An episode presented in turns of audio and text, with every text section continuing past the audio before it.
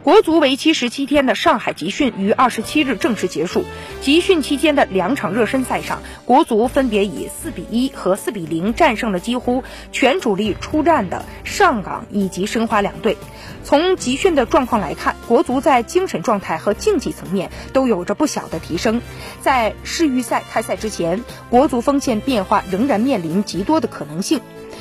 本期集训可供李铁选择的前锋规划球员就有洛国福、阿兰、埃克森三人之多，未来还会有更多规划球员获得出场的机会。此外，效力于西甲的本土前锋利器吴磊，并没有回国参与合练。规划球员究竟该选谁？吴磊该如何参与队伍磨合？这一系列问题都让国足阵容存在诸多变数。